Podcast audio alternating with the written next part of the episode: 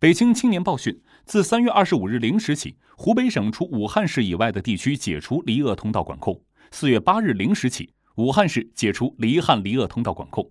在昨天举行的第六十一场北京市新冠肺炎疫情防控工作新闻发布会上，市政府副秘书长陈贝介绍，首批滞留湖北的北京人员共八百余人，已于昨天下午乘列车抵京。陈贝表示。